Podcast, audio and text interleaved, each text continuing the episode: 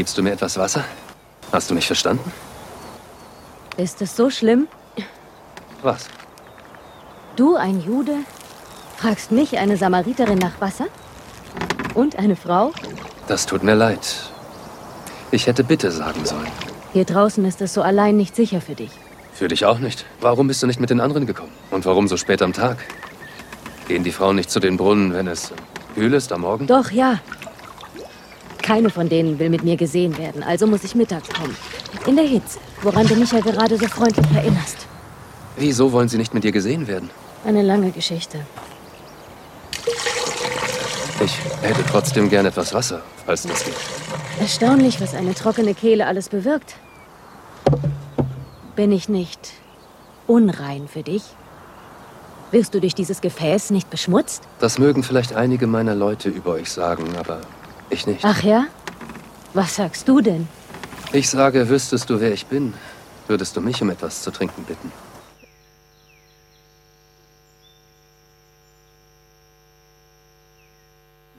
Wirklich. Und ich gäbe dir lebendiges Wasser. Würdest du. Bis auf die Tatsache, dass du nichts zum Schöpfen hast und dass ein tiefer Brunnen ist. Davon abgesehen, wozu brauchst du mich, wenn du einen Vorrat an lebendigem Wasser hast? Eine lange Geschichte. Aber jüdisches Wasser ist besser als das der Samariter, hm? Das habe ich nicht gesagt. Bist du besser als unser Vorfahre Jakob, der diesen Brunnen gegraben hat? Ist dein Wasser besser als seins? Ich kenne Jakob. Jeder, der von diesem Wasser trinkt, wird wieder durstig. Aber wer von dem Wasser trinkt, das ich ihm gebe, wird nie wieder Durst haben. Das Wasser, das ich gebe, wird in diesem Menschen zu einer Quelle werden, aus der ewiges Leben sprudelt. Wirklich? Ja, wirklich. Beweise es. Hole erst deinen Ehemann und komm dann zurück. Ich beweise es euch beiden. Ich habe keinen Ehemann. Du hast recht. Du hattest fünf Ehemänner. Und der Mann, mit dem du jetzt lebst, ist nicht dein Mann. ich verstehe. Du bist ein Prophet. Und du hältst mir eine Predigt. Nein. Eigentlich ist das Gute daran, allein herzukommen, dass ich dem Urteil der anderen entgehe. Ich bin nicht hier, um dich zu verurteilen. Ich habe Fehler gemacht. Zu viele. Aber Männer wie du machen es mir unmöglich, etwas dagegen zu unternehmen. Wieso? Unsere Vorfahren beteten Gott auf diesem Berg an. Aber ihr Juden sagt, Jerusalem sei der Ort, wo man beten soll. Sie sagen das, weil der Tempel dort ist. Richtig. Genau dort dürfen wir nicht sein. Ich bin hier, um diese Grenzen zu durchbrechen. Und es kommt die Zeit, da ihr weder auf diesem Berg noch in Jerusalem den Vater anbetet. Aber wohin soll ich dann gehen, wenn ich Gott brauche? Ich habe zwar noch nie etwas von Gott bekommen, aber ich könnte ihm nicht mal danken, wenn es so wäre. Du kannst überall beten. Gott ist Geist. Die Zeit ist gekommen, wo es keine Rolle mehr spielt, wo du anbetest. Nur das du es tust. Herz und Verstand, das, das ist die Art von Anbetung, die er will. Es ist unwichtig, woher du kommst. Oder was du getan hast. Glaubst du, was ich gesagt habe? Bis der Messias endlich kommt und uns alles erklärt und dieses Durcheinander ordnet, inklusive mir. Solange vertraue ich niemandem. Du lagst falsch, als du sagtest, du hättest nie etwas von Gott bekommen. Dieser Messias, von dem du sprichst, der bin ich. Dein erster Mann hieß Ramin. Du warst eine unschuldige Frau, die sich darauf freute zu heiraten. Aber er war kein guter Mann. Er hat dich verletzt. Und so wurde dein Glaube an die Ehe und auch an Gott erschüttert. Hör auf. Der zweite war Farsad. In eurer Hochzeitsnacht duftete seine Haut nach Orange. Und bis zum heutigen Tag, jedes Mal, wenn du auf dem Markt an Orangen vorbeigehst, fühlst du dich schuldig, weil du ihn verlassen hast. Denn er war der einzige wirklich gute Mann, den du je hattest. Aber du fühltest dich unwürdig. Warum tust du das? Ich habe mich der Öffentlichkeit noch nicht als Messias offenbart. Du bist die Erste. Es wäre schön, wenn du mir glauben würdest.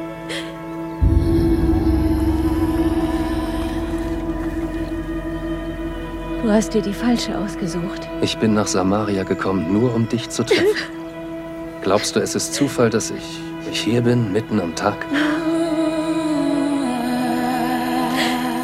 Ich werde von den anderen abgelehnt. Ich weiß. Aber nicht vom Messias.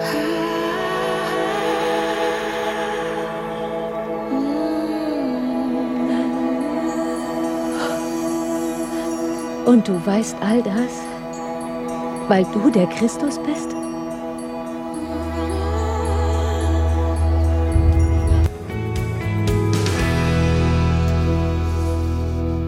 Hey, komm, folge mir nach.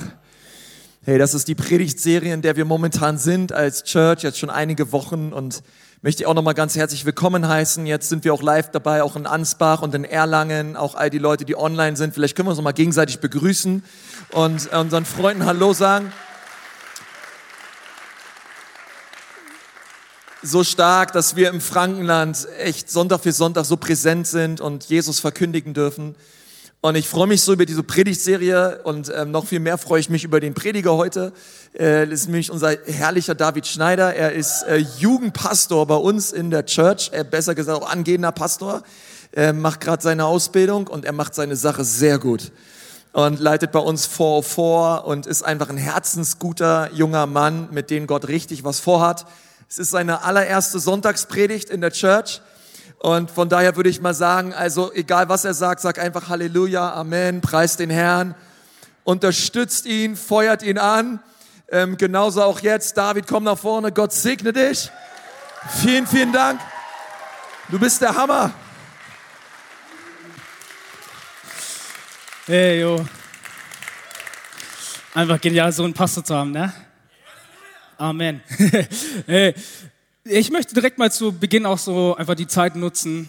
Hm, wie gesagt, ich predige heute zum ersten Mal und ich möchte einfach immer, ich glaube, es ist voll wichtig, dass wir als Church eine Ehren der Church sind. So, dass wir echt auch immer die Leute ehren, die wirklich viel leisten, auch für das Reich Gottes. Ähm, und ich habe mir acht Personen ausgesucht, okay? Acht. Okay, ich gehe meine ganze Liste durch. nee, ich, ich finde, ich weiß nicht, wie es dir ging. Die letzten zwei Jahre waren sehr furios. Es ging viel hin und her. Ey, ganz ehrlich, Regelung und Regelung. Ähm, und wirklich, es war echt keine leichte Zeit. Ich glaube, jeder, der eine Familie hat, weiß, wovon ich rede. Oder auch in der Schule, egal wo, für keinen von uns war es leicht. Äh, umso dankbarer bin ich einfach für unser Leitungsteam, für unser Lead-Team. Weil egal was war, 3G, 2G oder was weiß ich, 2G plus, dieses Lead-Team ist 1A, okay? Äh, und deswegen lass uns mal einen fetten Applaus an unser Lead-Team geben. Weißt du, ich bin so dankbar für die Leute, äh, für alle Pastoren, auch Michi in Erlangen, Benno in Ansbach, ihr seid so genial. Äh, es ist so eine Ehre, mit euch gemeinsam Reich Gottes zu bauen. I love you. Let's go. Okay. Um, ähm, yes. Ja, wie sollen wir durchstarten? Starten wir am besten mit der Bibel durch, oder? Let's go. Um, ähm, ich möchte direkt einmal durchstarten, die Story so durch. Wir haben heute uns äh, angeschaut, Johannes 4. Ähm, und ich finde es eine meiner Lieblingsstories. Eine Frau hat eine Begegnung mit Jesus und ihr Leben wird so komplett auf den Kopf gestellt, okay? Also so komplett, sie kommt hin mit Erwartungen, sie kommt hin mit einer Lehre in sich. Ein Wort, eine Begegnung mit Jesus und alles wird verändert. Und wirklich so, wenn du, schau dir die Josen so an, ähm, das geht noch so weit, dass sie wirklich so richtig Freude in ihr Herz bekommt und so richtig rausgeht und auch wirklich so den Menschen so von Jesus erzählt, ist so, so wirklich so anfängt zu tanzen. Ich finde es so genial, dieses Bild. Ähm, ich habe dieses Bild oder dieses auch, ähm, wie gesagt, manchmal so eine Erfahrung mit Jesus. Ähm, und ich finde, dass es manchmal ein bisschen low ausfällt, unsere Erfahrung. Also so nachdem, wie wir, wie wir danach mit damit umgehen. Ähm, lass mir dir kurz was vorstellen, nämlich den Hailey Bieber-Effekt, okay? Warte mal kurz ab. Hailey Bieber, wer ist das? Das ist die Frau von Justin Bieber. Und zwar war ich vor vier Jahren, ähm, vor vier Jahren war ich bei in, in New York ähm, ich war in einem Gottesdienst und plötzlich sehe ich Hailey Bieber vor mir. Okay? Also, also ich war so richtig baff, ich weiß nicht, ob du sie kennst, aber ich war so richtig baff, habe mir so gedacht, ah, was machst du jetzt so? Gehst du die Haare durch? ähm, wir sind fast Freunde geworden, rede ich mir mal ein zumindest. nee, aber ja, steht sie plötzlich vor mir und das Ding war halt durch diese Begegnung mit ihr, ich habe jedem meiner Freunde davon erzählt. Ich war noch in der Church dort, habe erstmal FaceTime angemacht, also gesagt, ey, was weißt du, was hier abgeht? So, ist da, Justin ist auch irgendwo da hinten wahrscheinlich. Ähm, und hab's jedem erzählt. Genau, und das ist dieser Haley Bieber-Effekt. Also du hast eine Begegnung mit einer Person und du erzählst jedem davon. Warum fällt es uns bei Haley Bieber so leicht, aber bei Jesus so schwer? Eine Frage, die ich stellen möchte. Und ich fahre direkt mal so, also ich, ich provoziere direkt erstmal. ja, genau. Also wie gesagt, mein Ziel ist ja wirklich so, dass du Jesus liebst nach meiner Predigt und mich ein bisschen nicht so magst, weil ich möchte unbedingt provozieren. Ähm, aber wirklich so dieser Haley Bieber-Effekt so, ich möchte dich so einladen, wirklich, so, was das größte Problem unserer Kirche ist, auch in Deutschland. Wir erzählen so wenig von Jesus. Wir haben eine Begegnung, die eigentlich unser Leben verändert und sie hat auch mein Leben verändert. Aber wir kommen echt, tun uns schwer, von ihm zu erzählen. Also ich habe so letztens eine Statistik davon angehört und man kann davon ausgehen, dass circa alle, also alle Neubesucher, die werden angeworben von vier Prozent aus der Church. Also durchschnittlich sind vier Prozent der Menschen unserer Kirche wirklich evangelistisch tätig. Das ist krass wenig. Weil, wie gesagt, Hailey Bieber, klar, es war ein cooler Moment so, aber sie hat mein Leben nicht verändert. Jesus verändert Leben, okay? Und wirklich so auch ein, ein Schritt für das öffentliche Bekenntnis ist die Taufe. Und ich möchte sie wirklich so herzlich an, ans Herz legen, wenn du noch nicht getauft bist, lass dich taufen. 1. Mai, sei am Start. Wirklich so, nicht der Tag der Arbeit, sondern der Tag der Gnade, der Rettung, okay? wirklich so, deswegen, äh, ich bin auf jeden Fall begeistert von dem, was in unserer Church geht. Lass dich taufen, steh öffentlich dazu. Das ist der erste Schritt. Yes. Genau, wir steigen ein in den Text Johannes 4. Ähm, und ich finde es interessant, weil es einfach so tief geht und es wird heute tief gehen, deswegen schreib mit. Yes. Da kommt eine Frau aus Samaria, um Wasser zu schöpfen. Jesus spricht zu ihr, gib mir zu trinken. Denn seine Jünger waren in der Stadt gegangen, in die Stadt gegangen, um Speise zu kaufen. Nun spricht die samaritische Frau zu ihm, wie erbittest du als ein Jude von mir etwas zu trinken, da ich doch eine samaritische Frau bin? Jesus antwortete ihr und sprach zu ihr, wenn du die Gabe Gottes erkennen würdest, wer der ist, der zu dir spricht. Gib mir zu trinken. So würdest du ihn bitten und er gebe dir lebendiges Wasser. Die Frau spricht zu ihm, Herr, du hast ja keinen Eimer und der Brunnen ist tief. Wo hast du denn das lebendige Wasser?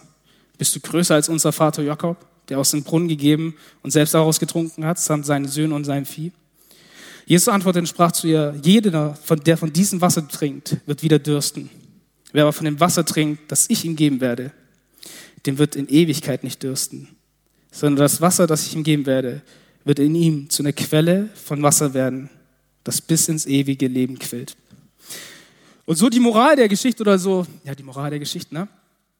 Ähm, so einfach, so, wenn es so ganz einfach zusammenfassen könnte, meine Predigt ist, eine Begegnung mit Jesus, eine Begegnung mit, Jesus, äh, mit dem Gott, der Sonne, Mond und Erde erschaffen hat.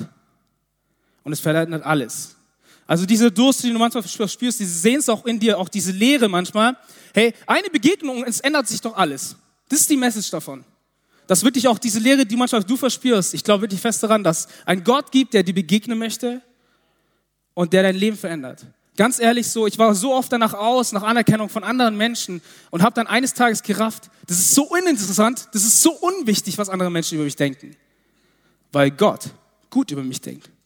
Weil Gott für mich ist weil Gott alles gegeben hat dafür, dass ich mit ihm in einer Beziehung leben kann. Das ist ein Changer. Das Ding ist aber, was ich dir jetzt noch die Frage stellen möchte, und deswegen ist es für jeden von uns relevant so, hey, kann es sein, dass wir diese Begegnung hatten mit Jesus, aber wir uns dennoch leer fühlen?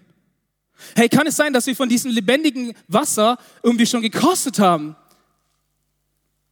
aber es uns dennoch dürstet? Wir kennen das. Wir kennen das lebendige Wasser. Warum sind wir so leer? Warum fühlen wir uns so leer? Was ist in uns und schenkt uns diese Lehre? Was ist das? Und darauf wollen wir heute uns angehen. Ich glaube, ein großer Punkt, der da irgendwie so mitspielt, ist das Thema Sehnsucht, okay? Ich habe meine Predigt genannt, warum, wie fülle ich die Lehre in mir? Und ich finde es so, so krass, weil ich glaube, wie gesagt, Lehre ist klar auch eine Eigenschaft von jemandem, der Jesus nicht kennt, aber ich glaube, es kann auch eine Lehre in dir sein, wenn du Jesus bereits kennst. Und wir wollen uns heute anschauen, okay, wie können wir damit umgehen? Wie gehen wir damit auch gut um? Wie gehen wir damit auch biblisch um? Weil es einfach so ein Thema, was jeden von uns beschäftigt. Deswegen schreib mit, hol dein Handy raus, dein Notizblock, wirklich so, es wird dich gut beeinflussen, hoffentlich. So, äh, yes, genau. Und ein Punkt, was ich gerade eben schon ein bisschen gespoilert habe, ist dieser Punkt der Sehnsucht.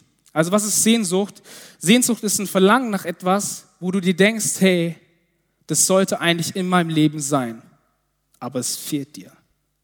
Konkret in dem Beispiel so, was die Frau auch so mitnimmt, hey, ihre Sehnsucht war Nähe, Geborgenheit, Annahme, Liebe.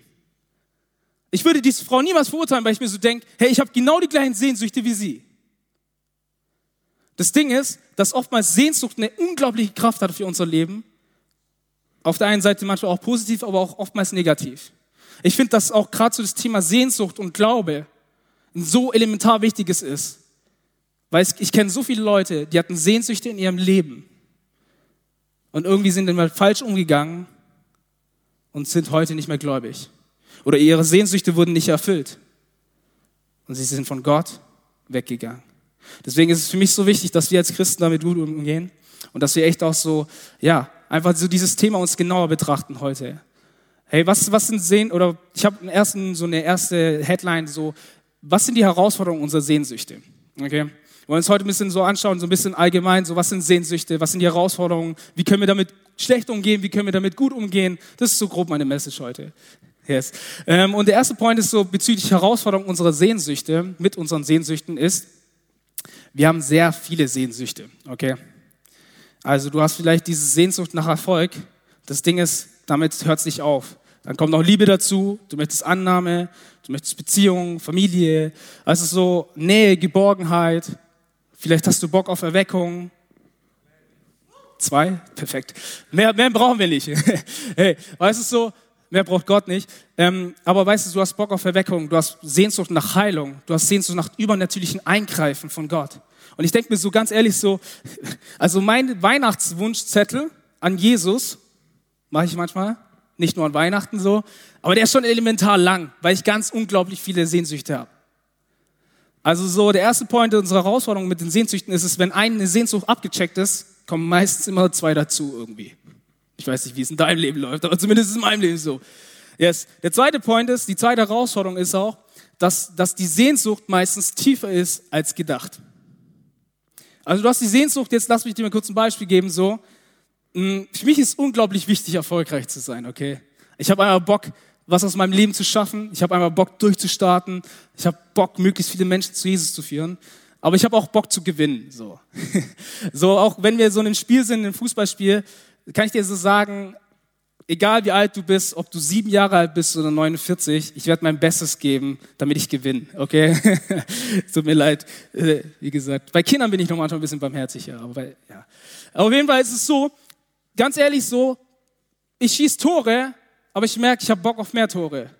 Weißt du so, ich, ich erreiche meine Ziele, aber es kommen neue Ziele dazu. Das meine ich damit, dass die Sehnsucht oftmals tiefer ist. Hey, du hast vielleicht Sehnsucht nach Liebe und du gehst diese Beziehung ein, aber checkst, irgendwas fehlt mir da noch. Weißt du? Es geht immer tiefer und immer tiefer hinein. Und das Problem bei Sehnsüchten ist einfach, dass sie meistens tiefer sind als gedacht. Okay? Ich finde es so interessant. Ich habe letztes Video unterhalten mit jemandem, den habe ich jetzt drei Jahre nicht gesehen. Und seine letzte Erinnerung von mir war die Jesus Saves Conference 2019. Okay? Also wir gehen da manchmal immer so als Jugend hin. Ähm, da kommen verschiedene Jugend, Ecclesia-Jugenden aus ganz Deutschland zusammen und es gibt immer ein Fußballturnier. Beste. Und auf jeden Fall, mein Ziel ist dabei, ganz ehrlich, die anderen Jugenden können durchstarten, mir ist egal, die können gerne größer sein als wir, wirklich so cooler, was weiß ich, aber dieses Fußballturnier gewinne ich, okay? Ich weiß nicht, ob du es so, so fühlst, ähm, und auf jeden Fall, wie gesagt, seine Erinnerung war so, David, ich weiß noch ganz genau, wie ehrgeizig du warst, du hast es übelst ernst genommen, alle anderen haben irgendwie so einen Spaßturnier daraus gemacht, aber ich habe es ernst genommen, hey, aber weißt du so, ich gebe mein Bestes, das ist mein Ding, da habe ich Bock drauf, ähm, aber wie gesagt, so, manchmal ist die Sehnsucht tiefer als gedacht. Der dritte Point ist, es gibt Mittel, aber sie werden, sie reichen nicht aus. Es gibt Mittel, wie ich diese Sehnsucht befriedige in mir. Aber das Ding ist, lass mal einen Tag vergehen, lass mal zwei Tage vergehen, lass mal einen Monat vergehen oder ein halbes Jahr und es kommen neue Dinge dazu. Das ist das Problem mit Sehnsucht. Weil wir oftmals so sagen, Gott, warum, warum schenkst du es nicht? Aber wir müssen auch immer wieder unsere Sichtweise so einbringen, wie wir als Mensch ticken. Es kommen immer neue Dinge dazu hey, die Weihnachtswunschliste, die wir, ich weiß nicht, ob du es noch machst, ich mache es eigentlich auch nicht mehr, aber so, dass sie das Bild so, so checkt, die wird nicht unbedingt kürzer immer, okay? Das sind wir als Mensch. Ich finde es interessant, was C.S. Lewis gesagt hat. C.S. Lewis hat gesagt, hey, wenn ich mir selbst eine Sehnsucht finde, die mit keiner Erfahrung dieser Welt gestillt werden kann, dann ist die Tatsache sehr wahrscheinlich, dass ich nicht für diese Welt geschaffen worden bin. Und ich finde so dieses Ding, so Point so interessant, weil ich mir so denke, weißt du, wir suchen oftmals so Erfüllung in diesem Leben so und wir suchen, wollen durchstarten, wollen Karriere machen, was weiß ich, Familie gründen, bam, bam, bam. Das Ding ist, oftmals geht es uns auch so, zumindest geht es mir so, dass eine Sehnsucht in mir, die mehr möchte. Siehst, Louis deutet es so und meint, hey, da muss es doch mehr geben für uns. Da muss doch eine Veränderung kommen. Und diese Veränderung ist im Himmel. Halleluja. So, jetzt, ähm, wir wollen dann rüber switchen. Du kannst nämlich mit Sehnsüchten kannst du falsch umgehen und du kannst mit Sehnsüchten gut umgehen, okay? Und ich sag's dir so, ich find's nicht schlimm, ähm, weil oftmals sagen wir so, ja, deine einzige Sehnsucht, oder es gibt so manche O-Tone, so, so, ja, einfach Jesus nachfolgen, weißt du, einfach für Jesus brennen, weißt du, mehr brauchst du nicht. Ähm, das ist auch eine Teilwahrheit, das stimmt auch eigentlich. Aber das Ding ist, es ist dennoch so, dass wir als Menschen einfach Sehnsucht in uns haben. Wir haben Sehnsucht nach Nähe, Geborgenheit, wir haben Sehnsucht nach Liebe, wir haben Sehnsucht nach Erfolg, wir haben Sehnsucht nach vielen weiteren Dingen. Dann kannst du einfach deine Sehnsüchte mit einbinden. Ähm, und sie sind genauso Teil von unserem Leben. Das Ding ist, wir müssen darauf achten, wie wir damit umgehen. Weil aus einer Sehnsucht kann sich was ganz Schle äh, Schlechtes und Gefährliches für uns entwickeln. Okay? Wenn sie einen zu hohen Rang bekommt, kann es ganz böse ausgehen. Und das wollen wir uns gleich anschauen. Was ist der falsche Umgang mit unseren Sehnsüchten? Der erste Point, den ich dir mitgeben möchte, ist, wir suchen das Richtige an der falschen Stelle. So, soll es mir den Beispiel geben, diese Frau, Ganz ehrlich, wer sie verurteilen sollte, dass sie nach Nähe, Geborgenheit, Annahme, Liebe gesucht hat, ganz ehrlich, jeder von uns hat das. Aber sie hat das Richtige an der falschen Stelle gesucht. Okay?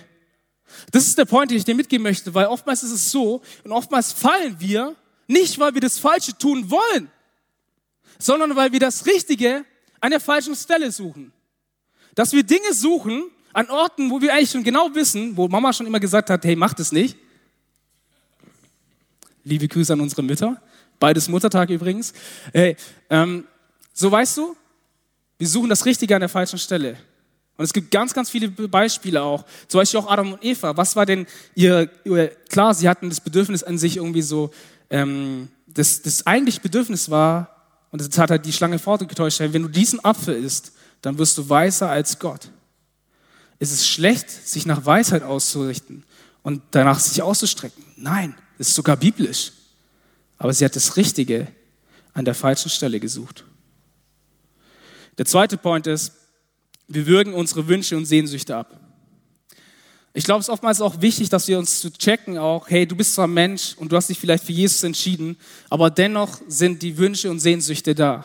Okay, es macht keinen Sinn, das einfach nur abzuwürgen, einfach sie abzulenken und keine Ahnung was, bam, bam, bam. Ich glaube nicht. Wir werden uns gleich noch mal anschauen, aber wie gesagt, ich finde, auf der einen Seite ist es falsch, wenn die Sehnsüchte einen zu hohen Rang in unserem Leben bekommen. Auf der anderen Seite ist es auch falsch, wenn die Sehnsüchte einen zu niedrigen Rang bekommen. Okay? Immer die Mitte, immer die Mitte ist gut. Gott im Mittelpunkt, let's go, das ist unser Fokus. Was Besseres kann es nicht geben. Das ist der zweite Fehler, der falsche Umgang mit unseren Sehnsüchten. Wir würgen sie ab. Der dritte Point ist, ähm, wir geben, wie gesagt, habe ich gerade eben schon gespoilert, so, hey, wir geben unseren Sehnsüchten einen zu hohen Wert. Lass mir dir ein Beispiel geben, jetzt persönlich aus meinem Leben. Ich habe auf jeden Fall so, wie gesagt, vorhin gesagt, ich habe so Sehnsucht nach Erfolg. Ich möchte das wirklich so, ähm, was passiert in meinem Leben, ich auch gewinne, so weißt du so. Das Ding ist, oftmals spielt uns das Leben einen Streich. Hey, oftmals läuft es eben halt nicht nach unseren Erwartungen. Ganz ehrlich, ich wollte 2020 durchstarten, bam, bam, bam war erstmal in Quarantäne und da habe ich monatelang keine Leute mehr in der Kirche gesehen.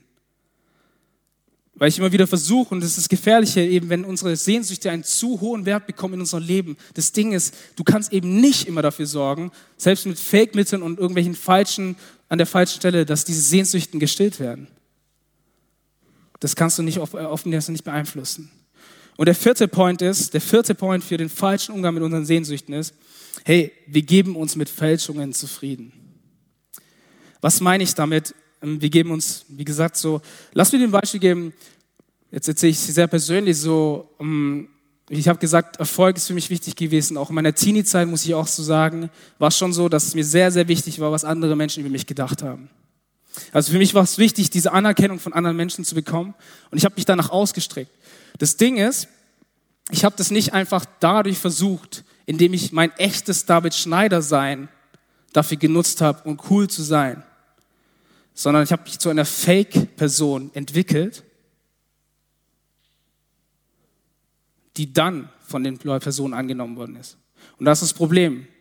Du bist zwar angenommen, du hast zwar einen neuen Freundeskreis, aber du bist einfach nicht du selbst.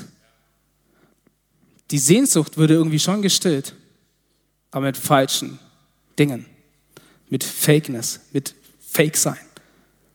Fakeness. Let's go. ich weiß nicht, ob das ein englisches Wort ist, aber ihr versteht, was ich meine. So weißt du, durch Fälschungen. Hey, ist das, was uns erfüllt? Nein. Und deswegen ist es für mich so wichtig, so der falsche Umgang. Hey, oftmals suchen wir das Richtige an der falschen Stelle. Aber es ist auch genauso falsch, wenn wir unsere Sehnsüchte einfach abwürgen, einfach so sagen, juckt nicht. Ähm, wir richten unser Leben zu sehr auf diese Erfüllung aus. Und wir geben uns mit Fälschungen zufrieden.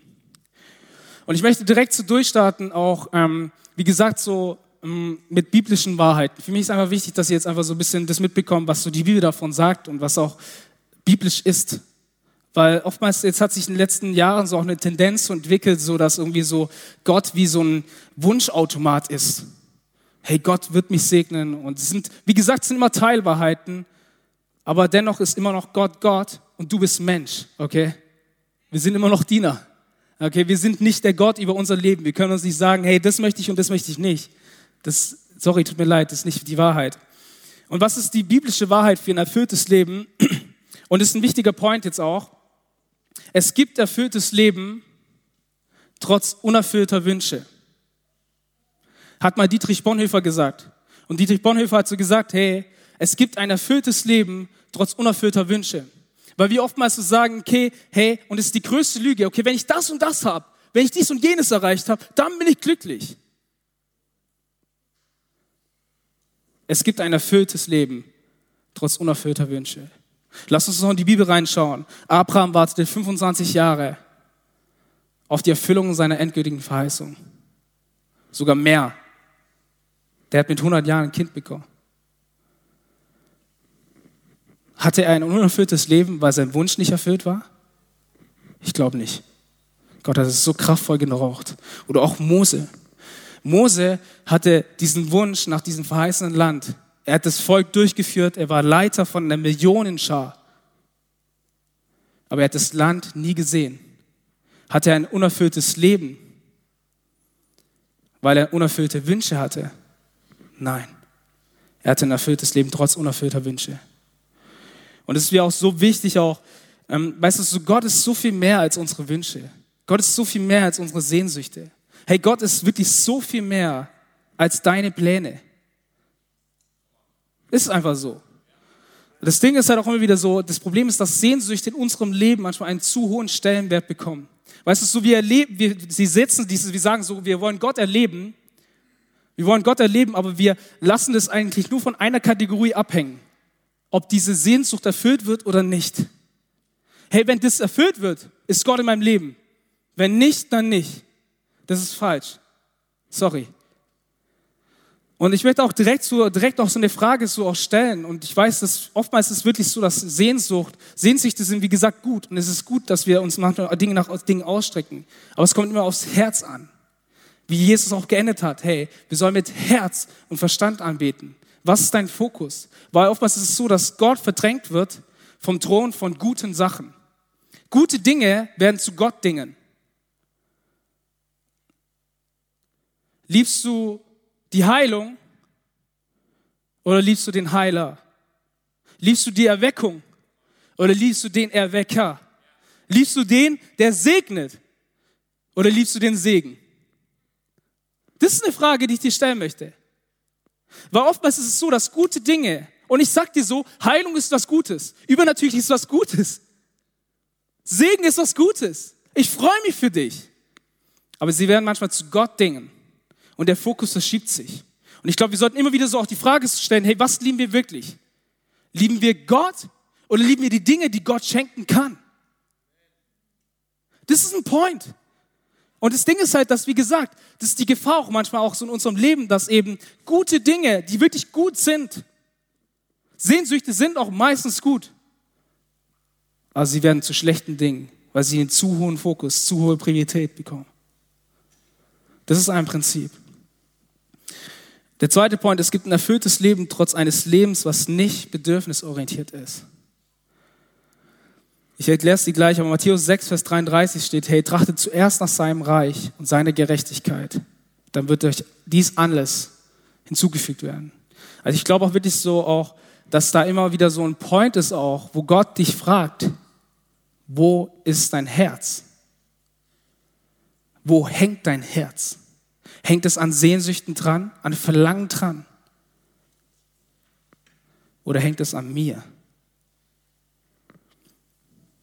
Und ich glaube, dass es ein erfülltes Leben gibt, was oftmals auch nicht mit uns selber zu tun hat.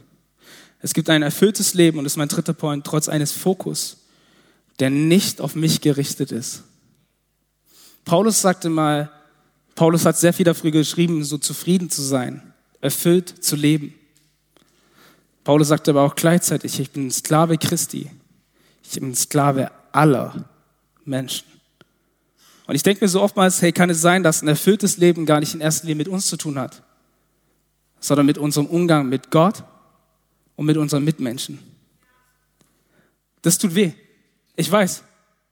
Aber ich glaube wirklich so, dass dieser Schlüssel oftmals auch von einem erfüllten Leben so, so gar nichts mit uns zu tun hat, um ehrlich zu sein. Nicht mit meinen Sehnsüchten, nicht mit meinen Wünschen. Ganz, ganz wenig. Und ich, wie gesagt, ich möchte dir nicht sagen, dass du keine Sehnsüchte haben darfst. Geh damit hin. Hey, nimm sie ins Gebet hinein. Geh in die Beziehung hinein, auch mit Jesus. Aber pass auf, dass sie nicht einen zu hohen Stellenwert bekommen.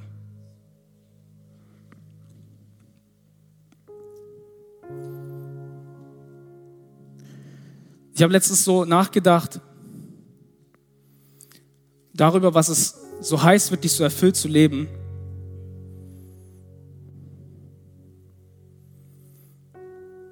Und ich habe gestern einfach so in der Nacht einfach so einen Satz bekommen, auch einfach, Gott ist so viel mehr. Gott ist so viel mehr als unsere Wünsche, Gott ist so viel mehr als unsere Sehnsüchte. Und ich glaube, dass wir auch immer wieder auch so an Kapazität für sein Wirken wegnehmen, wenn wir immer nur das eine im Blick haben unsere Stahlkappen immer nur auf eine Dinge passiert sind, gerichtet sind. Wir vergessen, was außenrum passiert. Ganz ehrlich, so, ich habe es dir vorhin immer wieder so gesagt, für mich ist Erfolg voll wichtig, aber das Ding ist, ich habe viele Ziele erreicht. Und ich habe auch Ziele erreicht, so, wo ich die vor fünf Jahren aufgestellt habe, die ich jetzt heute erreicht habe. Aber sie sorgen nicht dafür, dass ich voll bin. Okay. Und ich finde es interessant, wie diese Geschichte weitergeht, wenn man uns die Geschichte anschaut. Es geht da dann, wie gesagt, ums lebendige Wasser und der, der Fokus ändert sich. Und er geht auf den Ort der Anbetung. Und es geht dann plötzlich von dem lebendigen Wasser nicht mehr dürsten, ist das nächste Thema. Wahre Anbetung. In dieser Konstellation zwischen Frau und Jesus. Und ich habe so gedacht, hey, warum wird es direkt danach genannt? Und ich glaube, ich bin zu dem Schluss gekommen, ich glaube, dass ein neues, erfülltes Leben anfängt, wenn wir unser altes Leben komplett hingeben. Dass ein neues, erfülltes Leben anfängt, wenn wir so sagen, hey, es geht nicht mehr um mich, sondern um ihn alleine.